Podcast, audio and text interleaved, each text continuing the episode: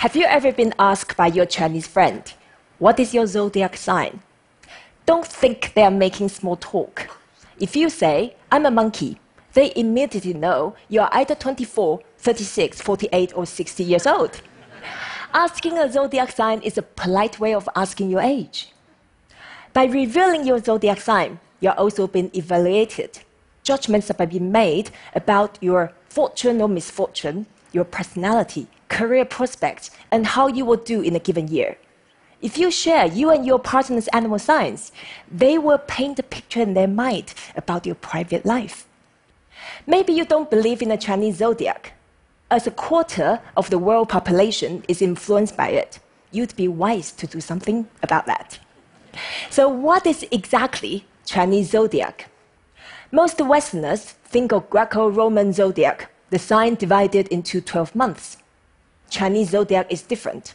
It's a 12 year cycle labeled with animals, starting with a rat and ending with a pig, and has no association with constellations. For example, if you were born in 1975, you are a rabbit.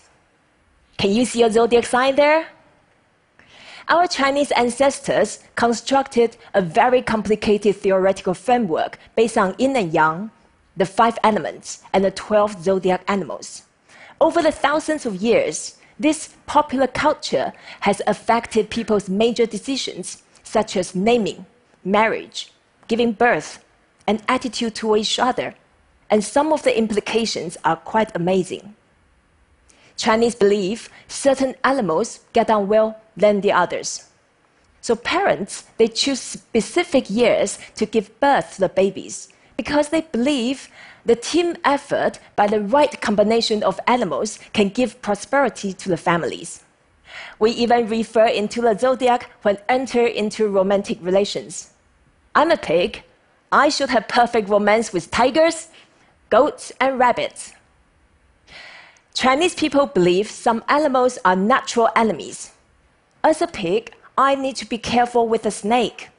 Raise your hands if you're a snake. Let's have a chat later.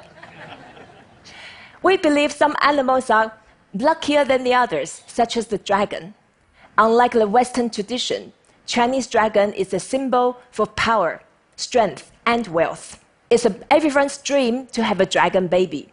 Jack Ma's parents must have been very proud, and they are not the only one. In 2012, the year of the dragon, the birth rate in China, Hong Kong, and Taiwan increased by 5%. That means another 1 million more babies. With a traditional preference to baby boys, the boy girl ratio of that year was 120 to 100. When those dragon boys grow up, they will face much more severe competition in love and job markets. According to the BBC and the Chinese government's press release, the January 2015 saw a peak of cesarean sections. Why? That was the last month for the year of the horse. It's not because they like horses so much, it's because they try to avoid having unlucky goat babies. If you're a goat, please don't feel bad. Those are goat babies. They don't look like losers to me. Tiger is another undesirable animal due to its volatile temperament. Many Chinese regions saw a sharp decline of birth rate during those years. Perhaps one should consider zodiac in reverse, as those tiger and goat babies will face much less competition.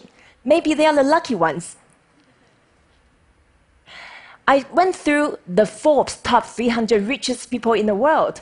And it's interesting to see the most undesirable two animals, the golden tiger, are at the top of the chart, even higher than the dragon. So maybe we should consider maybe it's much better to have less competition. One last but interesting point. Many Chinese people make their investment decisions based on the zodiac sign index. Although the belief and the tradition of the zodiac sign has been over thousands of years, the trend of using it in making major decisions did not really happen until the past few decades. Our ancestors were very busy to survive from poverty, drought, famine, riot, disease, and civil war. And finally, Chinese people have the time, wealth, and technology to create an ideal life they've always wanted. The collective decision made by 1.3 billion people has caused the fluctuation in economics and demand on everything, from healthcare and education to property and consumer goods. As China plays such an important role in global economy and geopolitics, the decision made based on zodiac and other Chinese traditions end up impacting everyone around the world. Is there any monkeys here? 2016 is the year of the monkey. Monkeys are clever, curious, creative, and mischievous. Thank you.